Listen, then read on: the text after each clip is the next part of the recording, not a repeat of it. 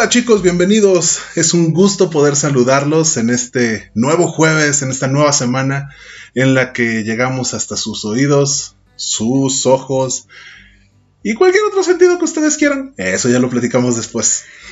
Les doy la bienvenida a su podcast favorito, su podcast de cabecera, Codo a Codo. El lugar en el que caminando juntos por la calle somos, mucho más que dos. Como cada semana, es un placer, un orgullo, casi un orgasmo presentar a mi compañera del alma, Paloma. ¿Cómo estás, corazón? Muy bien, muchas gracias. Bienvenidos a su podcast. Muchas gracias por esa presentación tan bonita. Me da mucho gusto estar con ustedes eh, nuevamente. Un jueves nuevo, un mes nuevo, una vida nueva, ¿por qué no? ¿Qué tal? ¿Cómo ha estado tu semana? Muy bien, rica, llena de trabajo, muchas cosas en medio, pero mira, aquí estamos, ahí vamos, más romanticones, a media luz, a gustito, sabroso. Solo me falta mi chelita para estar como en el bar. ahorita lo solucionamos, tú me No me tientes que te traigo las chelas. no, muy bien, qué bueno, qué bueno que la semana ha estado así. Después de vacaciones casi siempre como que se te junta el trabajo. Sí, cañón. Pero creo que ha sido una buena semana, un buen inicio de mes y esperemos que así sigamos, ¿verdad? Que vaya bien el mes. Exacto. Pues a ver qué, qué nos depara este resto de abril. Todavía vamos empezando. Ay, espérate, resto, vamos empezando, dale Por Eso es el resto. Está bien, ya. ¿Qué te parece si vamos con lo primero importante de este programa? Claro, por supuesto, con nuestros amadísimos patrocinadores, porque si no fuera por ellos, ¿qué haríamos nosotros? No estaríamos aquí. Y uno de nuestros principales patrocinadores, uno de los más queridos, es María Bonita Boutique, una empresa 100% mexicana que está dedicada a hacer sentir bella y sensual a la mujer. Para María Bonita Boutique, todas las mujeres somos sensuales por naturaleza y eso nos lo deja saber con las cosas hermosas que tienen en su catálogo lencería, disfraces, eh, arneses. Ahora tienen una eh, nueva ola de batas que están preciosas. Por favor, pasen a verlos, vayan a su al link que dejamos aquí abajito en la descripción del episodio y no olviden que ayudando a, a nuestros patrocinadores nos ayudan a nosotros. También les presentamos a nuestro queridísimo patrocinador GDC Creaciones y más. Una empresa 100% mexicana, de productos artesanales dedicados al cuidado de nuestra piel y en el tratamiento como auxiliares de algunas contracturas o de esos golpecitos o toquecitos en el músculo que con una sobadita quedan. Productos que pueden utilizarse en pareja, podemos utilizarlos nosotros solos, como quieran, con su primo, con su hermano, con quien ustedes quieran velas de masaje, aceites esenciales, jabones, muchísimas cosas deliciosas. Ya saben, la recomendación de cajón de toda la vida son los aromas a café, pero cuentan con muchísimos aromas eh, hechos con aceites naturales, eh, tienen karité y muchas, muchas cosas que nos van a ayudar a que nuestra piel sea esa delicia que todos soñamos. Eh, hagan sus pedidos directamente en su página de Facebook. Visítenlos, denles amor de parte de codo a codo, de parte de todos ustedes. Y recuerden que, como dijo Palomita, ayudando a nuestros patrocinadores es una manera más de ayudar este contenido que es para ustedes. Y bueno, a ver, esta semana tú estás estrenando y fue por eso que te dije que me gustaría platicar de este tema. Es algo innovador, es algo viejo, es algo prestado, es algo... Ah, no, eso es lo de las bodas, ¿verdad? Sí, yo dije, ¿de qué íbamos a hablar? Yo me preparé una para una cosa y tú me sacas otra. no, no, no.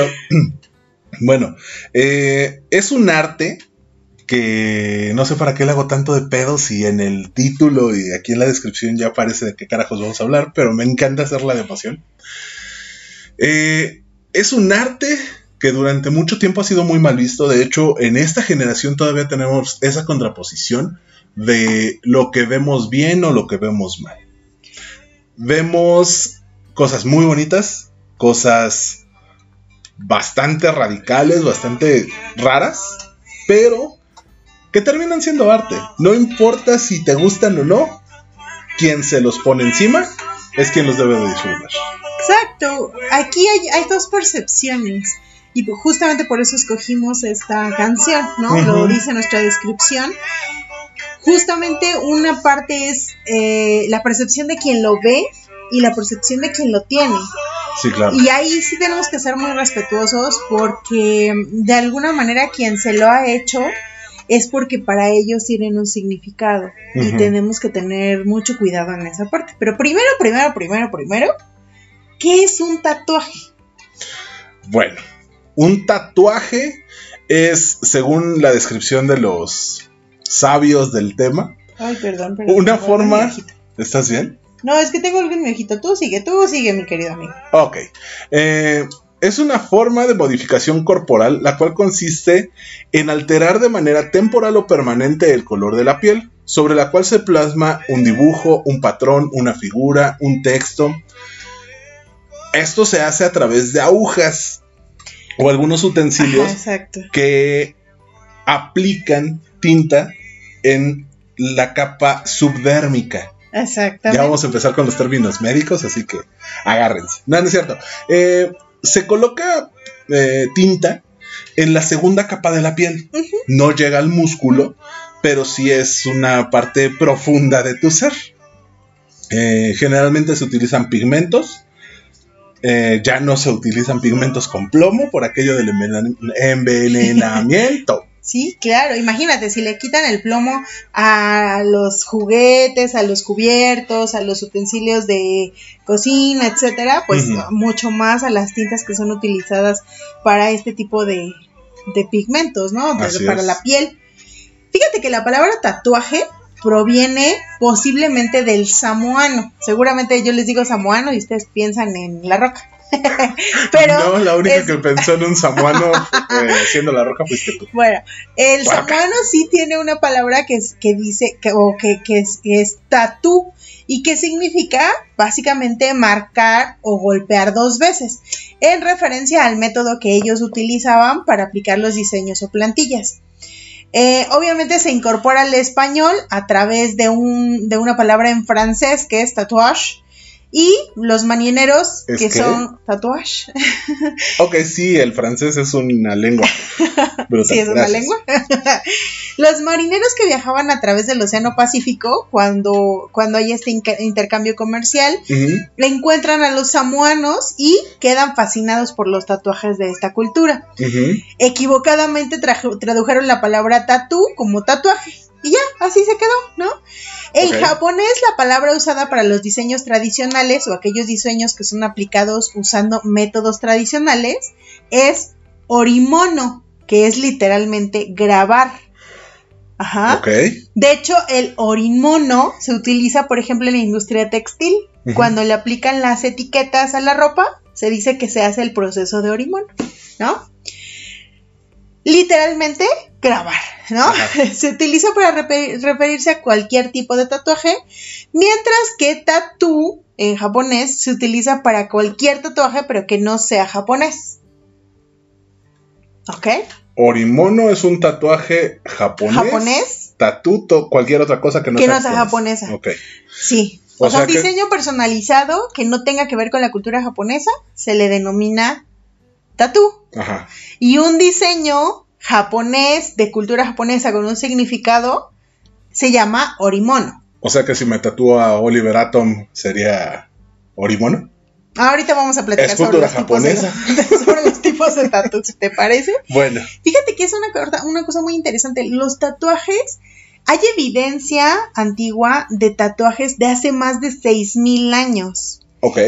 Eh, aproximadamente 2000 años antes de Cristo, se- o más bien a dos, 2000 años antes de Cristo, se encuentra una momia eh, en Chile Ajá. que con esta edad de 2000 años antes de Cristo ya tenía un tatuaje en la parte superior de la cara de una persona. No le salió bigote y se lo tatuó. Más allá, es- ese, ese tatuaje era la representación para declarar el crecimiento de la persona, o sea, el que pasó de ser un joven Ajá. a la edad adulta. Ok.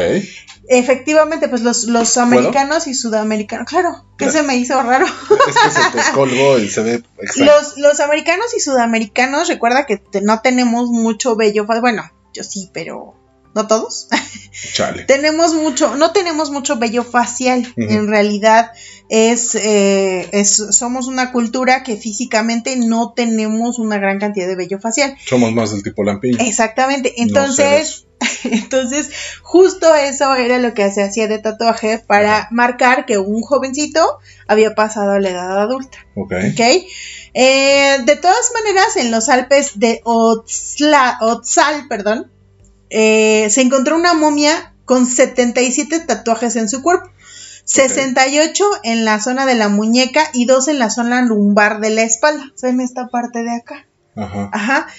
Y a este hombre se le, o bueno, a esta momia se le conoce como el hombre de hielo. Es el cadáver humano con piel más antiguo que se ha encontrado. Obviamente hay muchísimos más, pero principalmente las momias que se han encontrado con evidencias de tatuajes han sido en la parte de la América del Sur y Centroamérica. Es decir, que acá, a pesar de que los términos son samoanos y en este caso eh, japoneses, que son, digamos, de la costa del Pacífico, eh, en la parte de Centro y Sudamérica hay evidencia mucho más antigua del uso de diversos utensilios para realizar tatuajes en las personas. De hecho, la primera evidencia de una aguja como un utensilio se encontró en Chile, en, en las ruinas incas, Ok.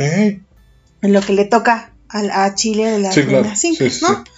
Eh, en la América del Norte, por otro lado, los indígenas también utilizaban los tatuajes como parte del ritual de paso. Igual, cuando una persona crecía y se convertía de puberto a adulto, ahí también se realizaba un tipo de tatuaje. Nada más que este tatuaje, más que evidenciar este crecimiento, tenía un fin ritual de protección. Seguramente lo han visto en alguna película, que es que le tatuaban el, eh, la... mm, Bueno, en las películas de Disney dicen que le dan un, una cosita de madera, Ah, una- un tótem. tótem. Acá se lo tatuaban, o sea, la realidad es que se los tatuaban. Y era un símbolo de protección, porque pues el tótem se te caía, ¿no? En una lucha te lo cortaban y ya, ¿no? Y tatuado, pues les quedaba la protección en la persona, Ajá. ¿sale? Y obviamente pues tenemos en la América Central se utilizaban los tatuajes a modo de conmemoración de los caídos en batalla como forma de adoración de los dioses. Tú respetabas a tu rival si te tatuabas una evidencia de que te habías escabechado a tres o cuatro. Ok. Ent- pero era respetar al rival, o sea, Sí, había claro. muerto en batalla y por lo tanto era digno de tu respeto. Hay otras evidencias, sobre todo en la parte de los aborígenes de la Tierra del Fuego, en la cual se usaban pinturas para las ceremonias, eh, como un rito de iniciación en el que los jóvenes debían pintarse el cuerpo y la cara con barro y otras mezclas hechas con aceites y tierra roja, cambiando a menudo el diseño, dependiendo de la familia de la que proviniera. Obviamente también eh, esto se ha visto en muchísimos documentales, la pintura que se hacía a las mujeres cuando pasaban de ser solteras al- a la hora de... A ser casados. Bueno, Eh, sí, sí, sí, a, a casarse. Ujú. O bien también cuando una mujer se eh, tatuaba para evidenciar el fallecimiento de su esposo, Ujú. ¿no? Entonces son un montón de significados. Si te fijas, Los hombres se tatuaban de los que se escabechaban en la guerra y las mujeres a los que se escabechaban en la... Ok, ya. tenías que salir. tan, tan bonito significado, pero bueno. No, pero si te das cuenta, desde la antigüedad hay una, una gran variedad de significados que se les pueden dar a los, a los tatuajes. Es decir, había de los que, de los que simbolizaban el crecimiento, de ser joven o puberto a ser adulto, Sí. los que tenían que ver con la guerra, los que tenían que ver con el Con casamiento, pareja, etcétera, con- etcétera. Claro. Entonces, a la protección también, ¿no? Eh, incluso, por ejemplo, hay algunas, eh, algunas, es que no le quiero decir sectas, pero algunas, eh, a- a- algunos de, de padres, se me olvidó el nombre, caramba, ya tan ocho. Grupos. Ah, este... ah, seminarios. Denominaciones, No, Ajá. ¿no? De, de sacerdotes o de frailes religiosos que básicamente tienen un, o sea, se hacen un tatuaje que literal es como marcaje de res Ajá. para cuando se ordenan, ¿no? Digo, no lo quiero decir tan feo, pero sí es Pero cierto, así es. ¿no? Ajá. Y eh, obviamente, digo, no toda la iglesia acepta, por ejemplo, para muchas, eh, para muchos sectores de la religiosidad, el tatuarte ya te queda marcado, es atentar contra tu cuerpo y por lo tanto quedas fuera de la iglesia. Hay algunos sectores que incluso dicen que quedas excomulgado. No es cierto, señores, la Biblia no habla nada sobre eso. Entonces, este también ese es un gran tabú que existe. Y no solo en la Iglesia Católica, en muchas religiones, fees, creencias, se dice que no debes de atentar contra tu cuerpo porque tu cuerpo es tu templo. Pero realmente no hay una escritura litúrgica, si lo quieres ver de esa manera, eh, que te diga que no te tatúes. Oye, el rey, bueno, este, el- ahora sí que el rey David y el de las mañanitas, Ajá, se, se tatuó los diez mandamientos. ok. Bueno, es que también depende que te, que te vayas a tatuar. No, no era el rey David, el rey de Salomón. No sé, sé. uno de esos reyes tenía tatuados los diez mandamientos. O sea, realmente, siendo críticos en esa parte, hay veces que mu- muchas de las, de las eh, negativas que encuentras de la gente porque dice, ay no, yo no me tatuaría, principalmente es por, por una, una, una- Un motivo religioso. exactamente, por una aseveración religiosa.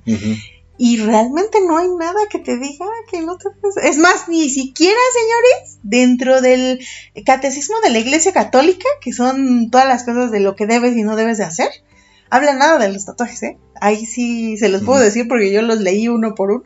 Ahora, no sé, desconozco, pero por ejemplo, según yo, los lamas tienen tatuajes. Sí, por supuesto. Eh, los budistas, no sé, o sea, desconozco, pero me da la impresión de que no he visto alguien que profese alguna creencia. Que en- esté en contra de las marcas corporales. Sí, ese ya es más bien una idea, decíamos cuando estábamos en la en la liturgia, es una idea de laicos, o sea, es algo que los laicos dijeron alguna vez y se hizo como regla, como uso y costumbre, pero realmente no hay una orden, no hay una, una palabra de Dios, digamos, que lo señale, ¿no? En la Edad Media se buscaba mucho la perfección y la simetría y que todas las cosas fueran perfectas. Digo, tanto como que pusieron que era una manzana el fruto del Edén. Y en ninguna escritura dice, que haya sido una manzana. Claro. Eh, pero creo que por ahí puede venir el, el detalle del no atentarás contra tu cuerpo y tu cuerpo es tu templo y cosas por el estilo. La pregunta base aquí sería el por qué lo hacemos. Fíjate, aquí viene una cosa, un hecho histórico interesante. Eh, Leonardo da Vinci creó las bases de lo que ahora es la máquina de tatuar. ¿no? Y Leonardo da Vinci decía, Ese güey que no hacía. sí, o sea, te- te- tenía como las bases de cómo funcionaba la, eh, jalar la tinta para ponerlo en la aguja y que se fuera se marcando la piel. Ajá. Y, y esto es muy interesante porque justo Leonardo da Vinci decía que eh, la marca de un ser humano podía ser en el alma o exterior. Es decir, que tú podías tener algo en tu alma que quisieras que fuera evidente para los demás y por eso tatuarte. Ok. Y justo ese es uno de los principales motivos de por qué nos tatuamos. Porque queremos que esa pequeña cosa que a nosotros nos recuerda algo, nos marcó, nos, nos, tiene, nos tiene algo para nosotros, que significa algo para nosotros, sea evidente para los demás. No necesariamente para quien me ve en la calle, sino principalmente para quien convive conmigo. Sí, porque la mayoría de los tatuajes no son visibles. Exacto. Digo, utiliza ropa en el 75% de tu cuerpo.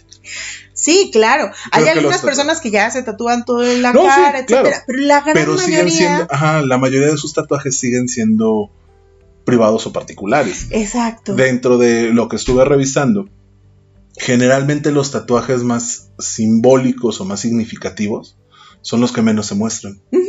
Generalmente los tatuajes que más muestras son los más comerciales, si lo quieres ver de esa manera. Generalmente son aquellos que te dicen eh, eh, que perteneces a un grupo. ¿no? Como cuando te haces el de, el de Justin Bieber o el de. No sé, sí, que eres fanático o el- de... No sé, ¿no? Ahora Uy, uno de Kiss. vi uno de Jenny Rivera que dije, Dios mío. pero, Bueno, pero muy bonito, o sea, estaba muy no, bonito yo muy bien no lo hecho, dudo. ¿no? Hay artistas del tatuaje que trabajan increíble y que hacen retratos. Saludos a nuestro amigo Mario. Oh, sí.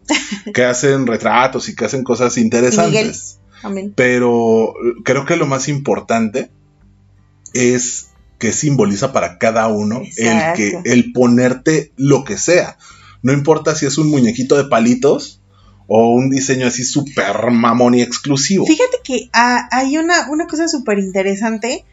eh, se ha dado mucho, hay, hay diversos tipos de tatuajes, ¿no? Hay el que se llama tradicional americano o el que se llama old school, que es el típico tatuaje que tú ves. Es aquel tatuaje que tiene una dimensión, es decir, que tiene una profundidad Ajá. y que mm, lo que más eh, marca son caras.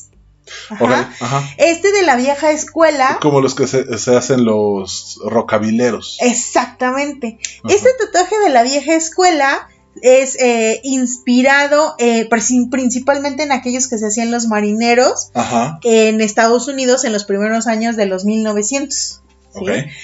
Hay otro que es un neo tradicional, que obviamente pues su nombre lo marca, que es un estilo old school, pero utilizando elementos de diseño o composición modernos.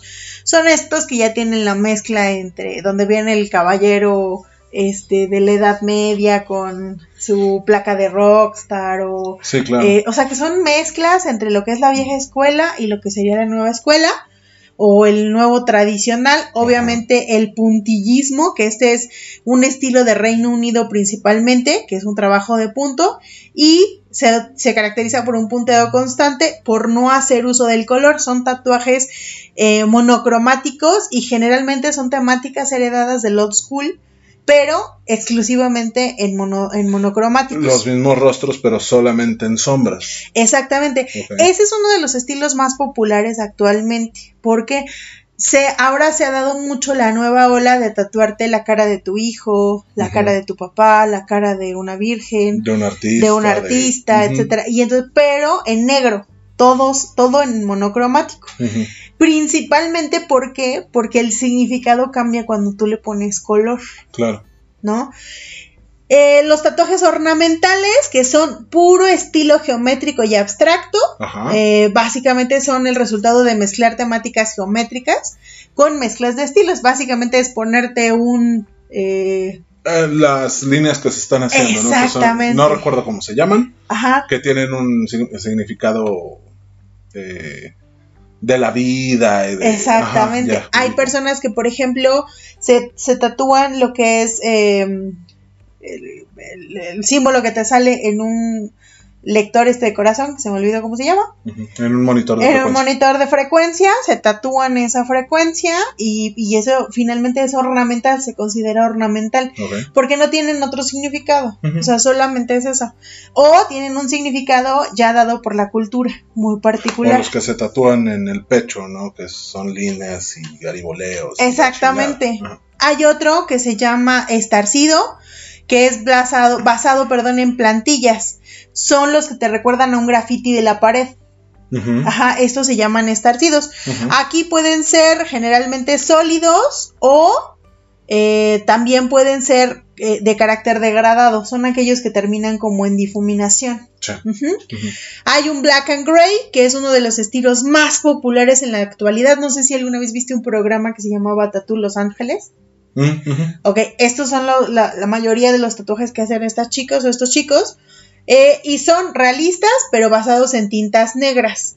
Se puede hacer uso de tintas blancas y de grises, pero es eh, básicamente el- la calidad de los colores y la variedad de tonos. eh, o más bien la falta de variedad de tonos lo ha hecho menos popular. ¿Por qué? Porque es un, ex- un ta- tatuaje más gore es más agresivo, es el que se utiliza para tatuarte lobos o para tatuarte brujas o para tatuarte este osos o demonios, cosas así. Y ese, fíjate que ha ido perdiendo eh, popularidad. En España, en sus orígenes, en España era muy popular, pero ahora ya como que perdió un poco, ¿no? Es que son cosas más agresivas, más. toscas. Exacto, exactamente. más toscos. Mucho más toscos. El otro es el brush o el avant, avant-grade. A ver, dilo tres veces. No, no es cierto. Mira lo grosero, estás viendo que me cuesta trabajo. Este tiene, tiene unas características muy, muy especiales que es eh, la pintura como si estuvieras pintando con pincel. Con acuarelas. Exactamente. Son los estilos que se Son están los dando estilos mucho, de ¿no? acuarela. Ajá. Y este eh, de, de acuarela tiene una, un significado un poco. eh, un poco eh, curioso. ¿Por qué? Porque aquí básicamente tú vas con tu tatuador y le dices, órale, güey, es mi espalda, Dale. tú dale lo que tú quieras, ¿no? No sé si has visto el tatuaje este que están haciendo en un comercial de papas, que no voy a decir la marca, Ah, sí, claro, que que, empieza como un tigre acá bien chido y termina siendo un gato mal que más bien parece el gato de los, de los chetos. este, básicamente... Pero no ibas a decir mal. Ay, perdón, disculpa. No, pues ni modo, lo siento. Eh, es, es una. Aquí aplica mucho el pedirle al tatuador la técnica del freestyle. Y tiene mucho que ver con acuarelas. Aquí sí, básicamente te vas al diseño del tatuador. Tú escoges y él hace su. O sea, él. eh, Tú escoges la, la base y él hace sus, Hace sus su interpretación. diseños, exactamente interpretativos. Eh, generalmente estos son de gran tamaño, son todos los que abarcan o toda la espalda, o todo el pecho, o todo el, el abdomen, o toda la pierna, o todo el brazo. Son de gran tamaño y Sí. por lo mismo que por las acuarelas y por el diseño que, que viene del cerebro del tatuador, pues se extiende, ¿no? Sí, claro, el límite es el tamaño de la espalda. Exacto. Y básicamente, pues el, el de la nueva escuela, que es ¿Qué- un ¿Qué lienzo te tatuaje. tendrían conmigo? Sí, imagínate, ¿no? Bueno, Puta, en eso me salió. en la década de 1970, eh, que estos tienen que ver o, o que están muy, muy basados en la ilustración infantil. Durante la época de los 70 los jóvenes, cada vez más jóvenes, empezaban a tener hijos y entonces, ah, mi hijo dibujó un pandita, un cerdito que veíamos hace rato, un cerdito, y entonces se, se ponían el cerdito dibujado por su hijo, y estaba así, o sea, súper Sí, sí, sí, súper Deforme. infantil, pero. pero eh, es un, es un, es un estilo de tatuaje. Cuando te grabas eh, un dibujo infantil, ¿no? Ok.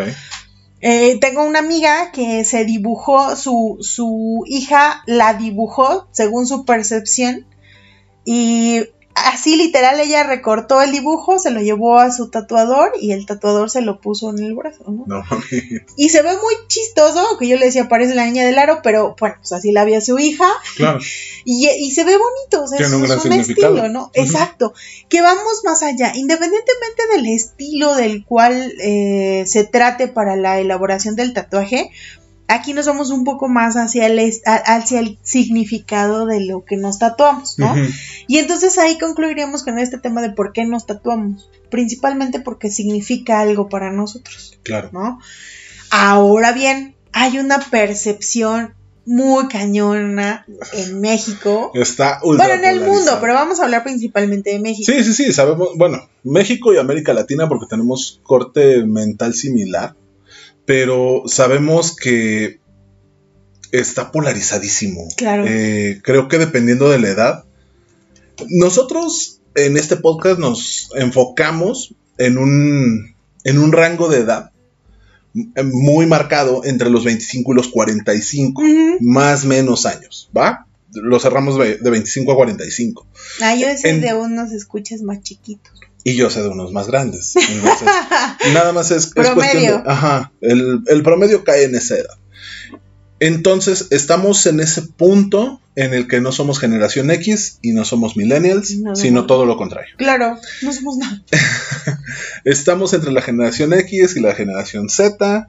Estamos en esa generación que tenemos toda la influencia hippie de, de la generación que está arriba y toda la generación que viene abajo. Exacto. Entonces, nuestro punto de vista, nuestra percepción está intercalada, pero trabajamos, los que somos empleados, trabajamos para generación X o para atrás, boomers y la fregada. Los que somos empresarios trabajamos con tipos de nuestra edad, con freelancers de nuestra generación, o empleamos a gente más joven. Y ahí vienen los choques culturales. Claro. ¿Cómo está el show de los tatuajes en México? Lo primero es el populacho. Vamos a hablar de, de- de la gente de Juan de a pie. ¿Va? En la calle, tú, Paloma, ves a una persona tatuada y ¿qué piensas? Híjole, es que es bien complicado, te voy ¿Por a qué? decir por qué. Eh, la paloma de hace cinco años generalmente veía una persona tatuada y te cambiabas de acera. O sea, realmente era muy complicado porque yo tenía una mentalidad distinta, Claro. ¿no? Y obviamente te cambia esa mentalidad y, y- y dices, bueno, sí, no porque te lo hayas hecho, sino que llega un punto en el que tienes que evolucionar, tu pensamiento no puede ser siempre el mismo. Y entonces dices, bueno, conozco personas que están tatuadas y realmente no son maleantes, no son traficantes, no son, o sea, son gente como, como yo. Y eso es bien importante. Cuando cambias esta mentalidad, yo ahorita si me encuentro una persona tatuada en la calle, pues es como si me encontrara a uno que usa lentes, ¿me explico? O sea, es exactamente igual. No sientes nada, no te pasa nada por la mente. Quizá digas, sale qué bonito está su tatuaje, pero nada más. O sea, Cualquier no. tatuaje, Sí, claro. Cualquiera. Fíjate ahí te que va. Yo pensaba que, Ajá. por ejemplo, si yo veía algo, alguien tatuado con un demonio, una cosa así, muy Ajá, gore, sí, etcétera, yo me iba a quedar así como de, ay, me cambio de, de De banqueta, vale. o ya no voy a ser amiga de esta persona porque trae un tatuaje así, o no, ya, o sea, ahorita llegas a un punto en el que dices, tiene que tener un significado. ¿A qué edad conociste a tu primer amigo tatuado? En la preparatoria. En la preparatoria. Es que ahí también es muy cabrón, porque cuando yo vi por primera vez un tatuaje, eh, o sea, de verlo, de decir, este es, el, este es, ese chavo vendía, era el güey que vendía las drogas en mi escuela. O sea, entonces lo Saludos diga-. No, ya. QPD. hasta donde estés, dealer. Donde sea. Entonces, no, no porque me vendiera a mí. De hecho, justamente cuando se me acercó que quería salir conmigo, yo lo mandé a la fruta porque yo sabía que te andaba en malos rollos Ajá. y además sus tatuajes eran evidentes, Ok. ¿no? A pesar de que en colegio de bachilleres sí decía nuestra corte de inscripción Perdón. que no podías traer tatuajes visibles. Y a este güey le valía y traía sus playeras de manga corta. Ok. La siguiente pregunta. Ese fue el primero. Sí. Fue, te relacionaste con él, fue tu cuate, quiso salir contigo. Nos hicimos con él, buenos amigos. Whatever. Pero de ahí relacionaste tatuaje maleante. Sí, mucho, cabrón. La siguiente persona que conociste con tatuajes. La siguiente persona que conocí con tatuajes fue mi prima, que se hizo una J aquí, la bruta, Ajá. porque estaba enamorada de un tipo que se llamaba Jaime. Y regresaba, y Por lo regresaba, menos no fue Jorge. y regresaba, y regresaba. Ahora, eh, ahí te va. Ah, Checa el grado de prejuicio que hay en la gente. Conozco a una persona, porque barrio, que depende del tatuaje, a ver si se relaciona o no con el otro ser. No, ¿quién? Sí, yo. No, ma.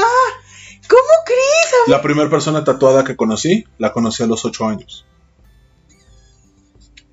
Y era una pinche ficha. ¿Cómo Eran crees? tatuajes de reclusorio. Eso lo, lo entendí mucho tiempo después.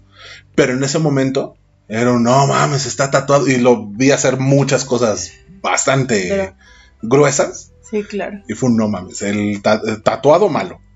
Pero es que aparte ahí viene otra. Por ejemplo, tú lo viste Sí. y yo tenía la percepción de lo que me habían dicho. A mí en mi casa me decían tatuados los reclusos, tatuados los carcelarios, o sea, porque también los que cuidaban a los Sí, claro, los reclusos, celadores. los celadores, y tatuados, en el caso de las mujeres, las. Mi pedo mental fue ese. Porque todas las personas que yo conocí tatuadas cuando era chico eran lacras. Claro. Eran lacras de la sociedad. Y los tatuajes eran cosas bastante densas.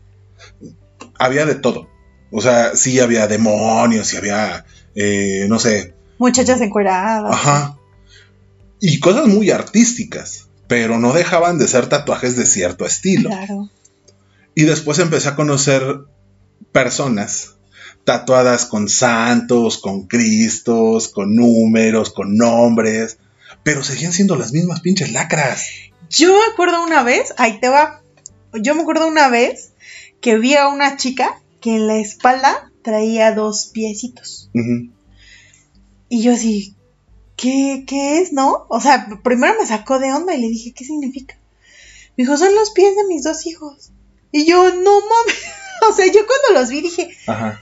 pero ahí, a mí, a mí, me cambió un poco la percepción. Porque dije, güey, es una conexión muy gruesa con mamá e hijo. Obviamente jamás te vas a olvidar de tus hijos. Sí, claro, pero es. Pero es un momento de- que te dura. ¿Cuánto te dura un piecito de un bebé así? O sea, 15 días. Más o menos. ¿no?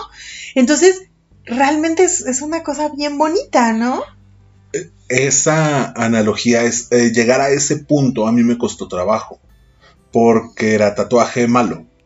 Después empecé a ver las bandas de rock que me empezaron a gustar y fue un güey, pero ese está tatuado. Y empecé a, buscar más sobre tatuajes y fue, ok, no es lo mismo un tatuaje 100% artístico Exacto. que un tatuaje eh, con un simbolismo más clavado. Claro. Eh, había grupos delictivos, había güeyes que estaban en bandas en el barrio que se tatuaban ciertas cosas específicas. Entonces empecé a notar los tatuajes, Claro. empecé a ver qué era lo que se tatuaba la gente y por qué. Entonces por ahí vino mi, mi bronca mental. Ya que crecí, ya que estaba en la escuela, en la universidad, en cosas así, empecé a ver tatuajes diferentes y empecé a entender la diferencia de uno a otro. No me les cambió de banqueta, pero sí noto Claro. cómo son los tatuajes para saber qué pedo con la gente.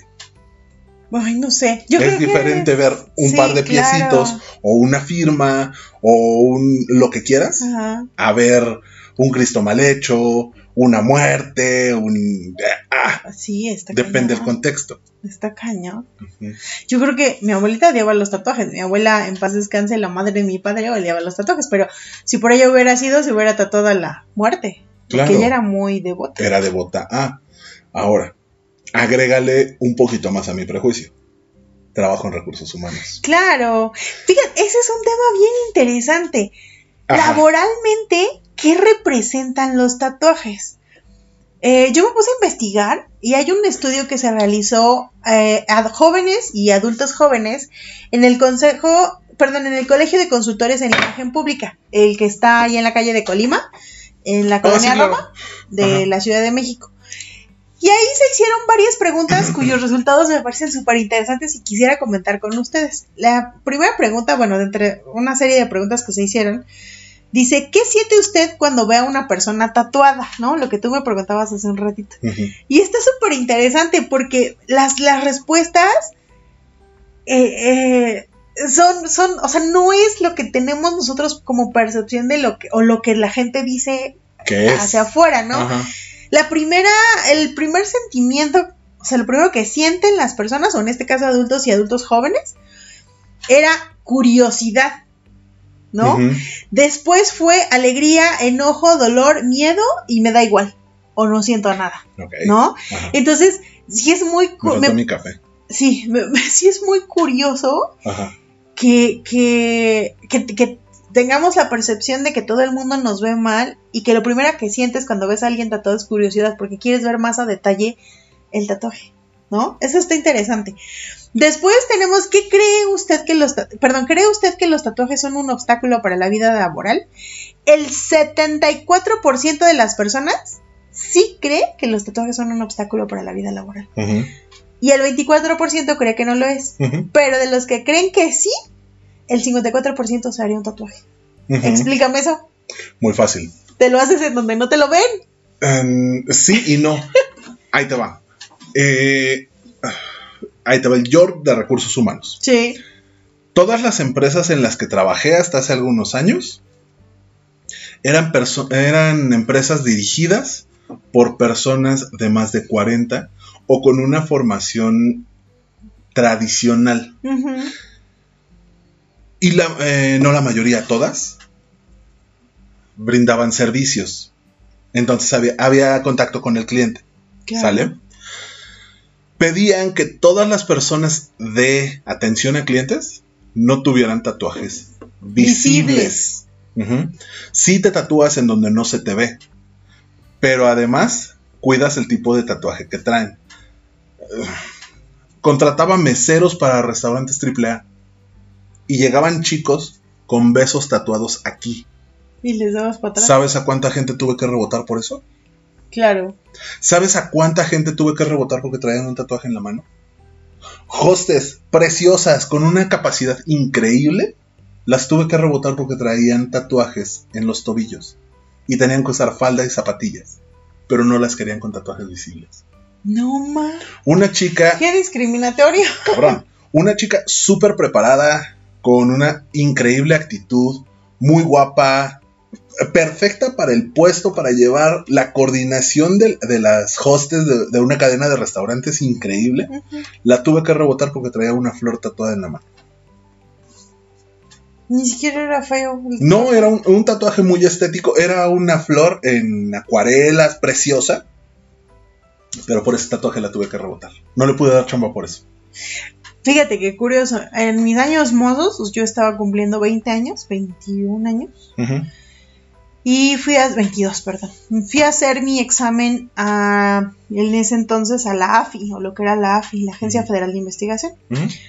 Y entonces en ese, en ese rol eh, te pasan, te pesan, te miden, haces un examen psicométrico, haces uno de conocimientos. Y entonces te pasan un cuartito donde está una chava, si eres, si eres niña, está- están otro- otros cuartitos para los chavos y te dicen desnúdate. Y tú así de, ¿Por qué? ¿qué pedo, güey? Pues pusiste en tu solicitud que no estás tatuado, tenemos que verificar que no estás tatuado. Y tú así de, a ver, güey.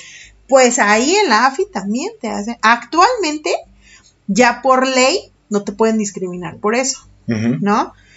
Al menos en el aspecto de la policía, de todas las fuerzas. eh, Se supone que ninguna empresa te pueden discriminar. por No, es que ahorita vamos a entrar en esa Ajá, discusión. pero Eh, eh, pero legalmente, o sea, por con- constitucionalmente no te pueden eh, negar a entrar a una fuerza policíaca porque tengas un tatuaje. Pero en ese entonces sí. Sí. Y me hicieron que me encuerara para revisarme todo y ver que no tuviera un tatuaje en ningún lugar. No mames. O sea, cabrón. La verdad fue muy denigrante. Pero ahora yo te voy a decir, de alguna manera no justifico lo que hacen los restaurantes, ojo, ni de ninguna manera me parece que es, es algo totalmente deplorable, pero también entiendo por qué lo hacen, Sí. ¿sale? ¿Por qué? Porque igual el, el tipo de, de- de mercado al que está dirigido el restaurante también es discriminatorio.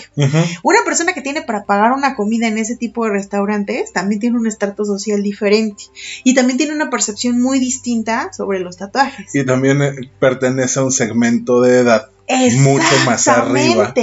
Por lo que trae una educación muy tradicional. Exacto, y justo no se hace una discriminación. Y esto sí es importante, chavos, que entiendan que no es que se haga una discriminación, el perfil como tal, o sea, yo puedo poner un perfil muy particular para contratar a ciertas personas porque eso es lo que necesita mi, mi empresa. Y entonces si en mi perfil le pongo que sepa de office, que conozca de restaurantes, que conozca de términos de carne, etcétera, también le puedo poner como un requisito que no tenga tatuajes visibles. Y es y es válido. ¿Por qué? Porque mi negocio así lo requiere. Claro. Obviamente, si mi negocio no tiene nada que ver con los tatuajes, o sea, si yo voy a contratar a una persona en un call center que no tiene contacto con la persona, si le pongo que no tenga tatuajes, eso sí es discriminación, ¿no? Porque el perfil así lo, lo Así amerita. No, y hay cadenas de restaurantes que están dirigidos a un segmento diferente en donde no importa si tienes tatuajes o no. Ay, hay una muchacha en Cuidado con el perro de Mundo E que tiene un tatuaje que empieza literal en el lóbulo de su oreja. O sea, Ajá. siempre anda con blusas así. Empieza su tatuaje y es una serpiente. Empieza de acá Ajá. y termina aquí, con la boca de la serpiente. No, yo, yo nada más voy a ver. Cuidado con el perro, a ver a la chica. Porque de verdad, o sea, es impresionante el tatuaje que tiene. Está hermoso el tatuaje. Y entonces dices, ese perfil, aunque es una atención al cliente, como da. está dirigido a otra, otro sector poblacional. Por el segmento al que está dirigida la marca. Exacto. Hay restaurantes, insisto, eh, doble o triple A, en los que un tatuaje te da estatus. Ta- eh, restaurantes en la Roma, en la Condesa, en lugares de este Claro. estilo, en donde los eh, mixólogos Ah, claro. están tatuados de las manos, de los brazos y andan de manga corta. Porque es llamativo, pero es parte de la segmentación del mercado. Pero es que tú lo ves, por ejemplo, de los chefs que salen estos en el programa de televisión del Masterchef, Ajá. el chef Herrera tiene tatuajes. El otro, el José Ramón, tiene tatuajes. La chef Betty no tiene. Pero es que también es hacia qué segmento está dirigido Exacto, su... restaurante. El Benito tampoco tenía No, visibles, visibles no. porque sí tiene a unos, pero no los Pero tiene visibles. En Filipinas no se le notan. Entonces, sí es muy interesante esa parte. Herrera ¿no? está tatuado de aquí, pero en. Filipinas no se no le se nota. le nota. Entonces, sí es muy interesante todo eso. Eh, fíjate, otra de las preguntas es, ¿cuáles, ¿cuáles son las primeras tres palabras que vienen a su mente cuando se encuentra con una persona con tatuajes? Y hay dos tipos de respuestas, las respuestas negativas y las respuestas positivas. La negativa le dice, eh, pienso en, en la palabra rebelde, peligro, miedo, criminal, mal gusto, suciedad, arrepentimiento y dolor. Y esto lo tuvieron el 64% de las personas, estos pensamientos negativos. Y los, pensamientos positivos es diferente, interesante, llamativo, artístico, creativo, original, único, personalidad, atrevido, diversión, significado, experiencia, moda y gusto. Pero solo fue el 36% de las personas. Y lo que me causa más, eh, no sé, o mu- más curiosidad en este estudio es que, como lo comentaba al principio, las personas que fueron entrevistadas son personas adultas jóvenes y jóvenes. Entonces, aquí, o sea, volvemos a, a ese pensamiento que lo, que lo tengo, pero no lo expreso. Primero te pregunto, oye, ¿qué piensas de una persona que tiene tatuajes? Me da igual. Me da igual. Pero luego te digo, ¿cuáles son las tres primeras palabras que te vienen a la mente? Que es rebelde, que tiene mal gusto, que me da miedo. O sea, ¿cómo? ¿Sientes o no sientes, no? Eso me, me parece muy chistoso. Ahora, otro punto por el que nos tatuamos es para vernos lindos para el sexo opuesto o para el mismo sexo, depende que nos guste. Sí, claro. Pero fíjate, ahí te va una una historia personal, ¿no? Ajá. O sea, mi pareja me decía, no, a mí los tatuajes en las mujeres no se me hacen sexys, no me gustan, Ajá. no te quiero ver con un tatuaje. Y resulta que sí le gusta, fíjate. Ok. Pero ya contaremos esa historia otra vez. Bueno, eh, el 80% de los hombres que conozco dicen que una mujer tatuada les parece muy sexy. Y mientras más tatuajes, mejor. Pero no tu mujer. Yo estoy Esa es otra. No, no, no, es que esa es otra percepción de Sí. los hombres. O sea, las mujeres que yo veo en la calle, si las veo tatuadas, me parecen sexy. Ajá. Pero si mi mujer me dice que se va a hacer un tatuaje, ahí sí no estoy de acuerdo. Y conozco. ¿Cómo? Claro. Ay, a ti se te ve muy bien, pero a mi esposa no le permitiría que. Güey. No me gustaría verlo. Ajá. Uy, ¿por qué? O sea, me estás diciendo que es sexy. Es su cuerpo, es su decisión. Pero yo duermo con ella. Yo tendría que despertarme todas las noches viendo los ojos de, de Goku aquí toda la vida. ¿No? sí, claro. O sea, güey, espérate. Pero puedes opinar, pero de ahí, pues que la mujer lo decida, o ma- que más bien que la mujer tome su decisión basada en lo que piensa su marido y sí está bien cabrón. Ahora, no sé qué, qué encontraste, pero hasta donde tengo entendido, el hombre es mucho más visual que la mujer. Entonces, el hombre sí tiene una percepción de gusto o no gusto por la persona que le llama la atención tatuada o no. Pero ¿y las mujeres? Fíjate, eh, para los hombres, cuando, cuando uno piensa, cuando uno eh, le hace la pregunta de qué piensa usted cuando ve una persona tatuada, para los hombres un tatuaje brinda una situación de desconfianza, para las mujeres no. Eso está muy cañón. O sea, si veo a una mujer, si yo hombre veo a una mujer tatuada, desconfío de ella. Ajá. Pero yo, mujer, si veo a un hombre tatuado, me es Es intramuscular. inter- Sí, o sea, en las mujeres, lo que estamos hablando en la población de mujeres jóvenes y adultas jóvenes. Y en los hombres, si veo a un hombre tatuado, me genera desconfianza. Ok. Qué raro. Bueno, a ver, perdón, creo que me, me voy a regresar un poquito en el tema, pero me llama la atención que jóvenes, perdón, adultos jóvenes y jóvenes Ajá. se quejan de que es discriminatorio que si están tatuados no les den chamba. Sí. ¿Qué pasará cuando ellos crezcan? Que ellos se hagan de sus empresas o que ellos se hagan directores de una empresa. Exactamente. Para, para, según este estudio, cuando se le hace la pregunta, ¿es un tatuaje un obstáculo para la vida laboral? Y la siguiente pregunta, ¿contratarías a una persona tatuada? En esta comparación mm, se comprueba que una parte eh, en, las, eh, eh, eh, en las respuestas de los, de los encuestados, como genera, como se genera un tema de interés y curiosidad al ver un tatuaje, la mayoría de las personas jóvenes creen que actualmente es un obstáculo estar tatuado para la vida laboral. Claro. Pero cuando les preguntas si ellos contratarían a personas, te dicen que sí. Eso es lo mágico de este segmento de la población. Eh, Porque porque es, es algo ese- que- es una transición. Ajá. Es algo que, que yo digo, bueno, sí, eh, me genera desconfianza, eh, siento esto, pero si yo hubiera una persona que me llegara a pedir trabajo, el, el que estuviera tatuado no sería un obstáculo para que lo contratara.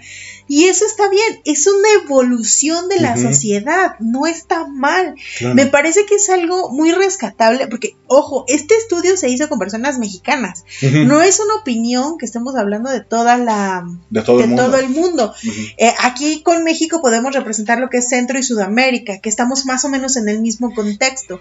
Obviamente con sus disparidades de acuerdo a nuestras situaciones eh, políticas y, y sociales, pero más o menos contamos con la misma opinión. Entonces Sí. esta parte es súper importante. Esta deconstrucción que la sociedad está haciendo respecto de los tatuajes es muy interesante. Nos da esa esperanza de saber que nuestros jóvenes sí están evolucionando en pensamiento y que efectivamente, si bien en este momento, por todo lo que tiene que ver con el contexto, sobre lo que me enseñaron mis papás, sobre lo que he visto en la tele, sobre lo que me genera, Ujú. etcétera, estoy teniendo esa semilla de, de construcción, de reconstrucción, en la que puedo contratar a una persona a pesar de que tenga tatuajes visibles, ¿no? Y eso está bien, eso es una gran... mm, es una gran evolución como seres humanos y es algo en lo que pues me da mucho orgullo Claro. decir, ¿no? Ahora bien, ¿cómo puedo? Ya, ya vimos lo que significa, ya vimos qué implica, que a lo mejor tengo un, un, un- un- demérito laboral, Ajá. eh, un problema laboral porque no me van a contratar si tengo esto, pero. ¿qué pasa? Me, ¿Cómo puedo yo decidir? ¿O cómo? ¿Tú tienes tatuajes? No. ¿Cómo decidiste si te lo hacías o no te lo hacías? Esa es una gran pregunta que todo el mundo nos hace. es. Para mí fue un punto de inflexión. Tenía la cosquillita de tatuarme desde muy chavo, desde que estaba en la prepa. Siempre dije, me quiero hacer un tatuaje, algo así llamativo, algo que me llene, algo que me represente. Esa. esa marca que se va a quedar conmigo el resto de mi vida. Pero que así como la cicatriz de. No sé. De cuando me corté con un tubo de escape que era niño y la presumo cada que puedo. Ajá. Así mi tatuaje. Y no, no había encontrado un motivo o algo específico para tatuarme. Había pensado en la clásica serpiente que traía un- el vocalista de Pantera, en el gato que trae, que traía el baterista de Kiss, en tatuajes.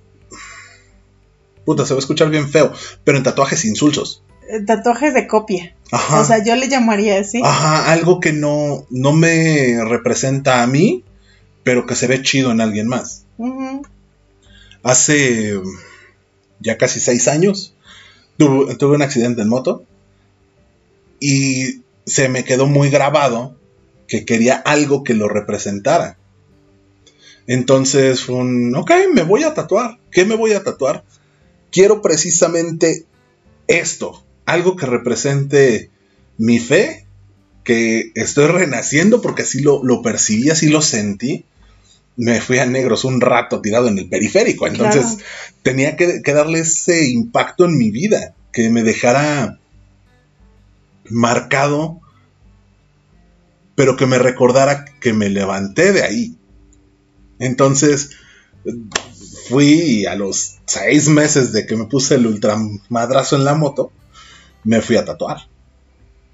¿Dónde te tatuaste? En el brazo, traigo el tatuaje en el brazo derecho, pegadito el hombro. Porque trabajaba en restaurantes y no podía traer tatuajes visibles.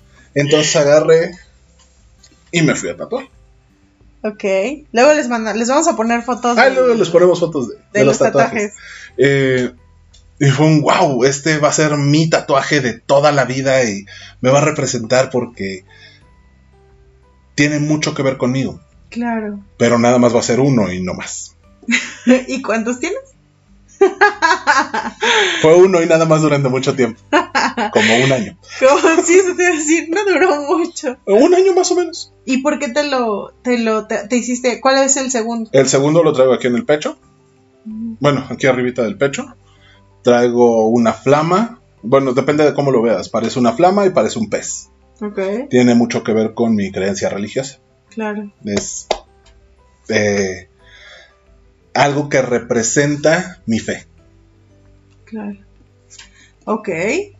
El tercero. Yo ya no iba a preguntar sobre el tercero. El tercero me lo hice no hace mucho. Lo traigo aquí en la costilla. Y es parte de mi vida. Es lo que representa el estar lado a lado con una persona. Ok, eso sí tiene que ver con tu pareja. Conmigo. Ok.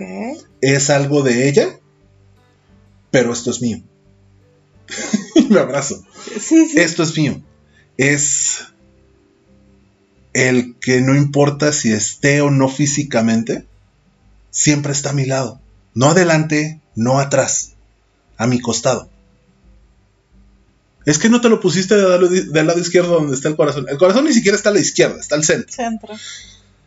Pero siempre está aquí. Siempre está a mi lado. Eso representa mi tercer tatuaje. Y el cuarto representa un ofertón. ok. No, representa un, gusto que tengo desde hace mucho tiempo, que no comparto con mucha gente. Que fue fortuito ese, ese gusto, lo descubrí de rebote. Y el tatuaje, la verdad es que me lo hice de rebote. Me lo hice porque lo vi y fue, no mames, ¿en cuánto me va a salir? Te cae, me lo estás regalando, viene, de una vez. No, sí. Pero qué padre que te puedas hacer un tatuaje así, porque lo tienes ganas de hacerlo, ¿no? Sí, realmente en alguna ocasión dije, no, no me voy a tatuar ninguna estupidez. Todo va a ser pensado, meditado, y van a ser tatuajes únicos e irrepetibles. Traigo una caricatura. Ay, no, bueno. Sí. Algún día se las enseñaré. Ok, ok, está interesante. Pero entonces, ¿cómo me decido a tatuarme o no?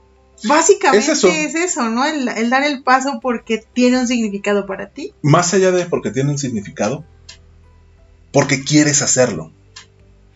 Platicaba con alguien que me decía, es que soy un ser muy indeciso y puede que ahorita me guste, pero no sé mañana si me va a gustar o no. Y le di una recomendación que en ese momento fue, qué mamón. Pero viendo en perspectiva lo que le recomendé, se me hace una gran idea. Le dije, a ver, ¿qué te quieres tatuar? No, pues no sé, un diseño o una imagen. Ok. Agarra esa imagen o ese diseño, imprímela, más o menos del tamaño del que sería tu tatuaje, y ponla en el espejo en el que te ves todos los días. Ponlo un año, güey. Márcala. Hoy es. Eh, ¿Qué día sale esto? Eh, hoy es 8 de abril. 8 de abril de 2021. Y lo pones en tu espejo y ahí lo dejas fijo. El 8 de abril del 2022 vas a volver a tomar la imagen y vas a decir, güey, ya me fastidiaste. La haces bola y la tiras a la basura. O dices, no mames, sí me encanta verte todas las mañanas. La quitas de ahí, vas con tu tatuador y te la pones. Claro. Saludos, Ernesto. Yo digo que sí te tatúes, güey. Entonces, nada más es cuestión de que te decidas si lo quieres, realmente lo vas a obtener. No, te tatúes cualquier cosa.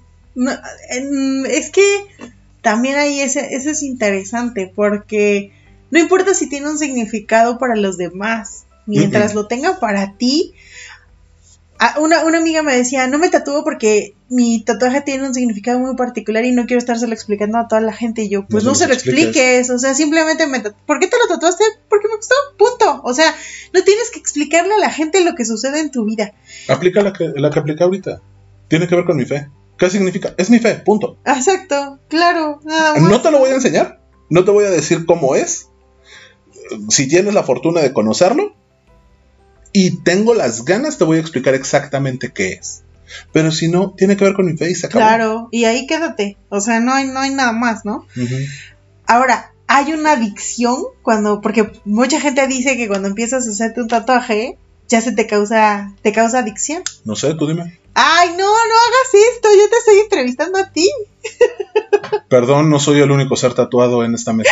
Eres el único punto. Se acabó. No voy a decir nada más. No, sí, la verdad es que sí existe. No, no creo yo que sea una adicción como tal.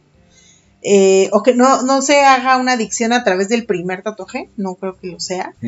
Pero sí creo que tú quieres verte más diseños, quieres verte más cosas, te gusta, cuando te gusta tu cuerpo, te gusta verlo bonito y entonces te animas a hacerlo, ¿no? Hay muchas personas que sí consideran una adicción porque hay personas que están tatuadas de todo el rostro, la cabeza y todo, los genitales incluso. Pero- ¿Te acuerdas el día que buscamos tatuajes de pene? No, Bob, no se les se. Por favor, no lo hagan. No, no entren a Google y pongan tatuajes de, pene. No, hay cada cosa que no. O sea, fuerte, muy fuerte. Lo último que te sale son penes tatuados. O sea, tatuajes con forma de pene. No. No, No, man, no, no, no, no, no, no, no, no, no, ahórrenselo. Hay un, hay un señor que tiene un tatuaje aquí de un pene. Hay otro que lo tiene aquí como eh, diadema de gamer. No, Ajá, sí, está esos son los ligeros, güey. Pero No bueno, este, yo no creo que sea una adicción al tatuaje como tal. No. Como todas las cosas que modifican el cuerpo, hay una mm, adicción a eso. A la percepción. porque, ajá, porque no hay una aceptación completa. ¿Te gusta el dolor? Puede ser. No te puedes hacer adicto al dolor de un tatuaje porque la realidad es que tatuarte dura un ratito y ese dolorcito se va a los dos días Sí, realmente es muy rápido. o dos semanas. Este, si se van a tatuar, no se tatúen las costillas por lo que más les duela. O sea, está cabrón. No Pero eso también lo aprendí a la A mano. ver, espera. Eh, Esto sí es importante. En una escala del 1 al 10, el que tienes en tu brazo, ¿cuánto te dolió? No sé, Baymax. Cuando me lo hicieron, me debe de haber dolido un 4. O sea, La sanación, curación. ajá. El día que me lo hicieron, vamos a darle 48 horas. El dolor se mantuvo en 3 Ajá. y después bajó gradual. A los Ok. 5 días ya no me dolía nada. Nada. ¿El del pecho? El del pecho me dolió 3. Ajá. las primeras 48 horas y después bajó gradual, a los 5 días ya no me dolía. El, de las. El de la. El otro lo tienes en la costilla, dijiste. ajá, Ajá. el de la costilla me dolió 9. 48 horas me dolió 9, no podía respirar No, del puto dolor. Y eh, a los 5 días me dolía 4. Ay, jodela. A los 8 días me dolía 2. No. Me tocaba y todavía era, ay, cabrón. No inventes. Semana y media después, es más, dos semanas después, 15 días después de que me lo hice, todavía sentía molestia al tocarme. Ay, jodela. Este sí no lo recomiendo. Las costillas duele no. un chingo, un chingo. Está bien chido, pero duele. el de la pierna dolió, pero creo que está más o menos en el estilo del brazo. Es cuatro y bájale. Ok, ok, muy fuerte. Mucho, Qué pero. interesante. ¿A ti cuál es el que más te ha dolido? ¿Cuántos tienes? Yo tengo tres. Ajá. Eh, realmente dos son muy, muy, muy recientes. O sea, del fin de semana pasado. ok.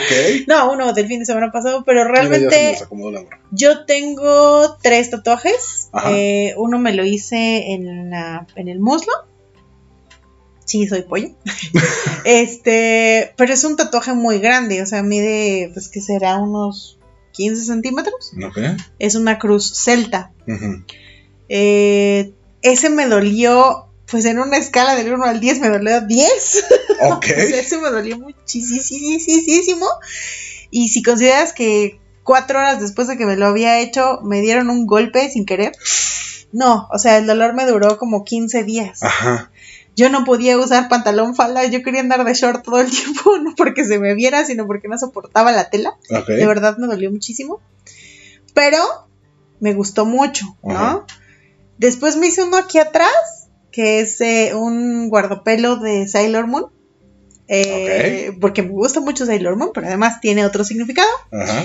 Y ese me dolió, pues en una escala del 1 al 10 te podría decir que me dolió, cuando me lo hice me dolió 4, pero porque soy muy chillona, realmente no dolió tanto. Ajá. Me dolió porque tiene color, ese sí tiene color. Entonces me dolió el relleno del color y fue así de ¡ah! Y entonces me dijo, ya. Y yo, como, ya. Sí, ya como. Y fíjate que de ese mucha gente me ha dicho, es que parece una calcomanía. Y yo dije, ok, eso significa que se ve bonito, que se ve feo. Pero era lo que me decían, es que para, el- para habértelo hecho hace tan, tan cercano, Ajá. no se te ve inflamado, no se te ve rojo, no se te ve, ya ves que luego te, te hacen costras, no, no, o sea, cicatrizó perfecto, se ve muy bonito. Y este, que es el único que les puedo enseñar, este me lo hice eh, este fin de semana que pasó. Y si tú te fijas, a pesar de tener tan poquitos días, Ajá. tampoco está inflamado, no está hinchado, o sea, la cicatrización va súper bien. Es morado. Sí, este es una combinación entre negro y morado. Ajá. Me lo hice con una personita a la que amo y tenemos el mismo tatuaje. Oh. Entonces es una media luna, también es la media luna de Sailor Moon. Y eh, dice Magic y tiene unas estrellitas alrededor, ¿no? Este ciertamente me dolió un 3 Ajá. el día que me lo hice y después cero dolor. O sea, me duró el dolor dos horas y después ya Oye, qué chido. no me dolió. Claro que son tatuajes, o sea, es que tus tatuajes son No son macros, tan amigo.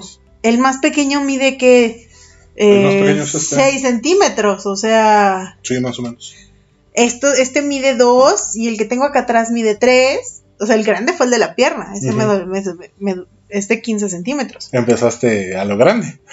Pero déjame decirte que cuando yo me hice ese, el, el de la pierna, primero fue una situación súper chistosa porque me senté en la mesa donde me iban a hacer el tatuaje y me levanté, yo te puedo decir que fácil unas 15 veces.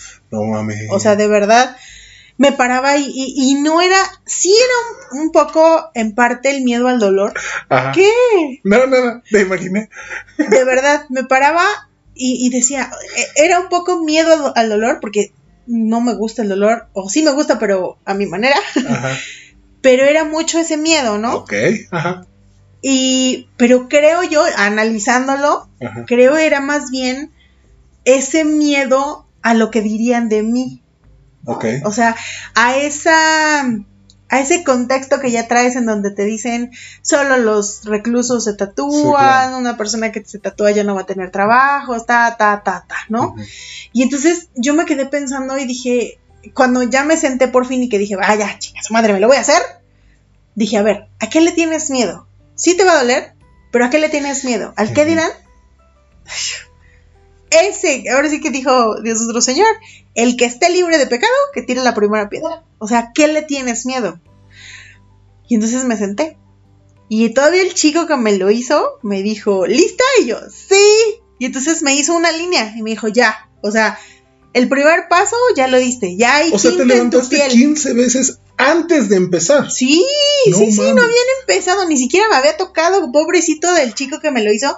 Yo creo que estuvimos unos 40 minutos en, en el, sí, sí me lo hago, no, no me lo hago, pero te lo juro que me paraba y me sentaba, y me paraba y me sentaba. O sea, era una cosa Ok. horrible, horrible. Pobrecito del chico, bueno, no sé si le tocará mucho vivir esa- ese tipo de cosas. Estaría bueno traernos un tatuador que nos contara Exacto. experiencias.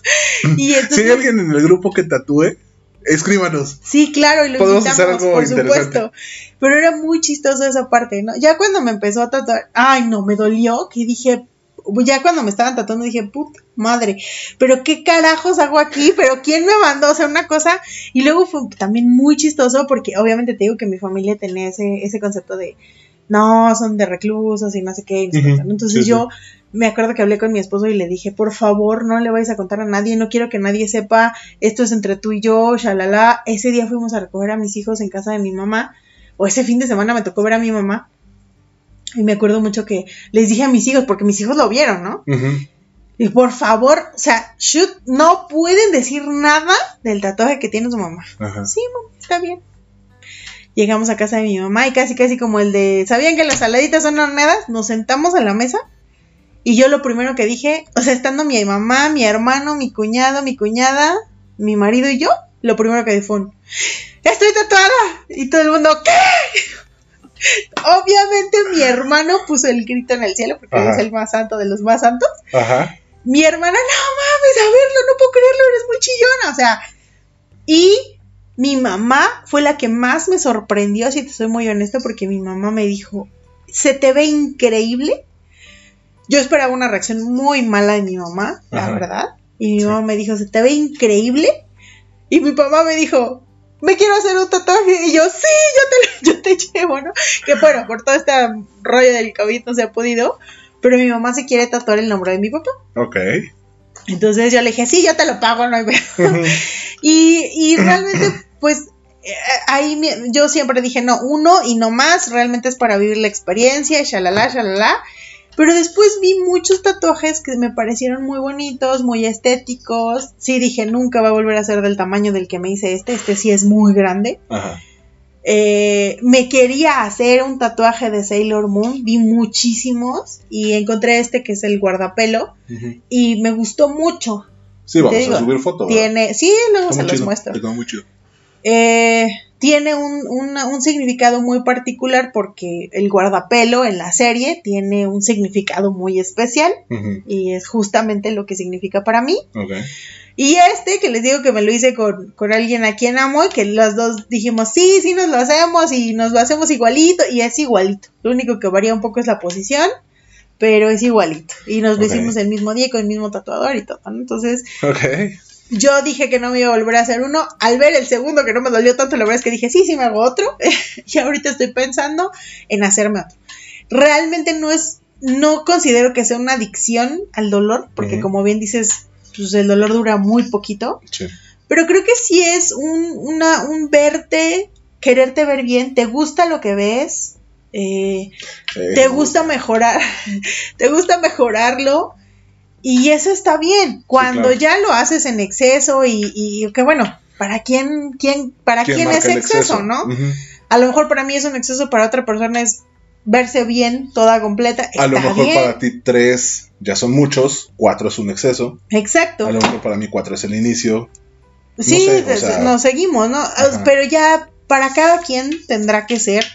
Y, y es muy interesante y es muy importante que respetemos Esa, esa, esa parte, ¿no?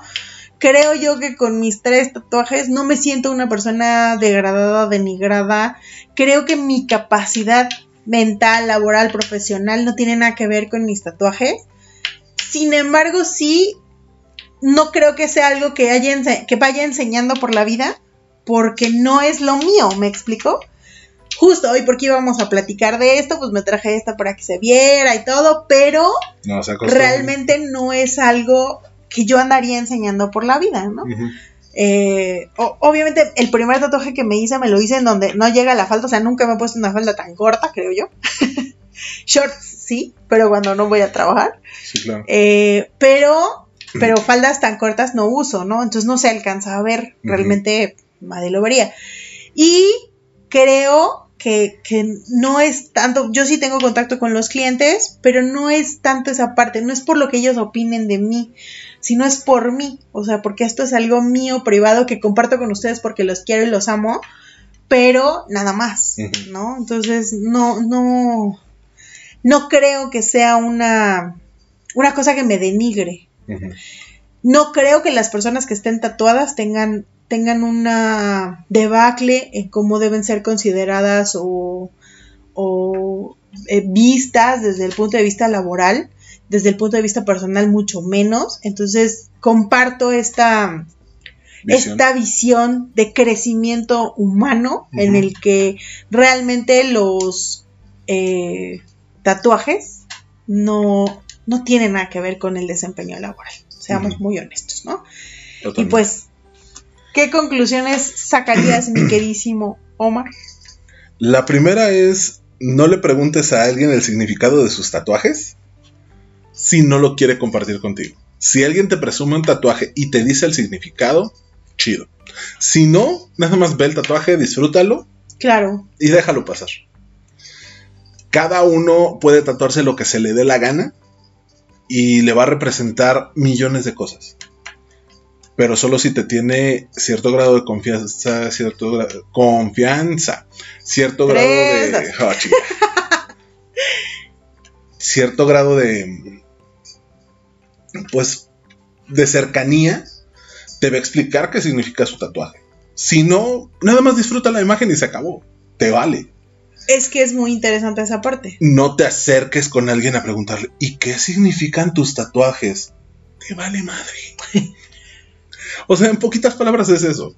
O, quieres saber qué significa, pregúntale. Si me quieres compartir, ¿qué significan tus tatuajes? Si no me quieres compartir, está bien. Y respeta si la persona te dice, no quiero que sepas qué significa, ¿no? O sea, confórmate con saber lo que es, porque a veces también lo que ve nuestra cara no es necesariamente lo que ellos eh, eh, se ven, o lo que ven nuestros ojos, perdón, no es necesariamente lo que ellos se tatuaron, a veces uno tiene una percepción diferente, simplemente si él te quiere o ella te quieren compartir qué significa, pues qué padre.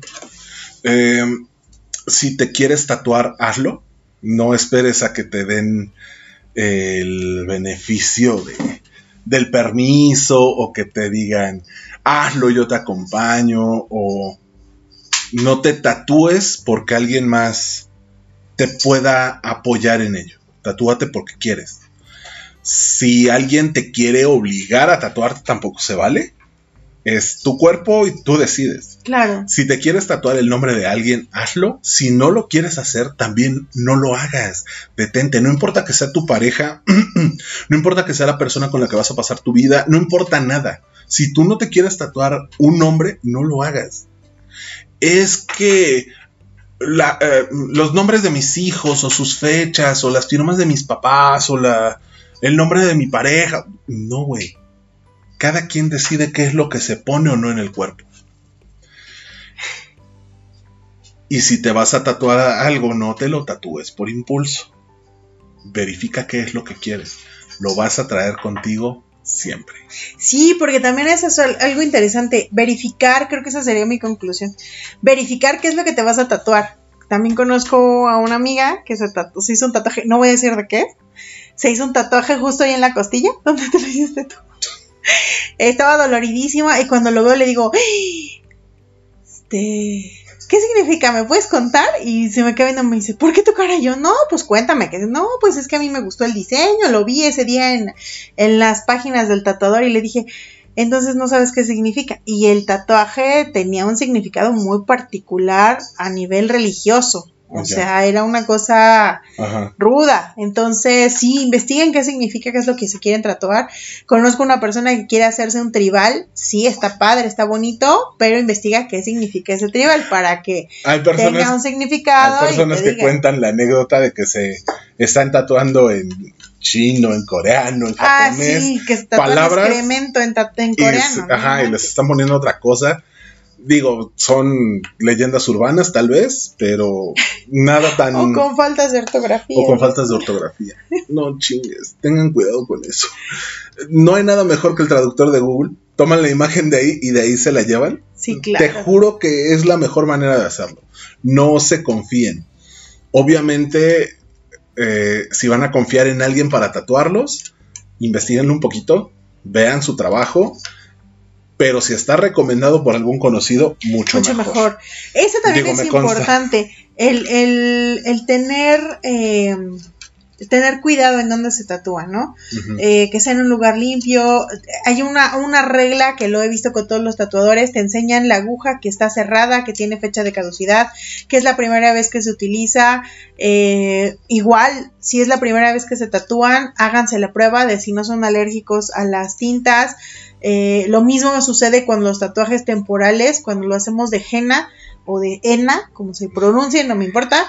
Eh, hay algunas personas que son alérgicas a estos tatuajes temporales, entonces eh, primero háganse una pruebita si ven que no tienen reacción, igual que con los tintes de cabello, este, háganse la pruebita, si no tienen reacción ya se tatúan, porque si no, las reacciones alérgicas que puede haber pues son muchas, entonces pues no, no te cuesta nada, es ir, visitar, que te tatúen, esperarte tres días a ver cómo reaccionas y después ya, Ya te, te sigues. ¿no? O sea, es- una pruebita, son, es un centímetro lo que te hacen de prueba solamente para ver cómo reacciona tu, tu piel a, a- a- a la, a la, este, tinta, la ¿no? tinta. Y pues, chicos, muchas gracias por haber estado con nosotros. Realmente este es un episodio que ha sido muy interesante. Les platicamos ahora sí de nuestra propia experiencia, lo Sí. que se siente. Eh, por ahí les subiremos las fotitos y esperamos en la respuesta de esas fotitos, las fotos de sus tatuajes, los que tengan o lo que se quieran tatuar, aquellos que vayan a tatuarse. Estamos con ustedes. Si quieren recomendaciones de los, eh, de los centros de tatuaje donde lo hemos hecho, pues con mucho gusto también por ahí los posteamos si alguien lo solicita. Y pues no olviden que aquí en Codo a Codo, juntos, caminando por la calle, Somos mucho más que dos. Nuestras redes sociales ya las conocen en todas. Arroba Codacodopod. Y eh, no dejen de visitar nuestra página de Instagram, ahí es donde vamos a subir las fotitos de los tatuajes. Y pues muchos besos y muchos abrazos, que tengan un maravilloso fin de semana. Reviéntense, pero no en pedazos. Los queremos. Ya se la saben, suscríbanse, campanita, comentarios, todo el numerito. Denle like al video. Adiós. ¡Mua! Adiós.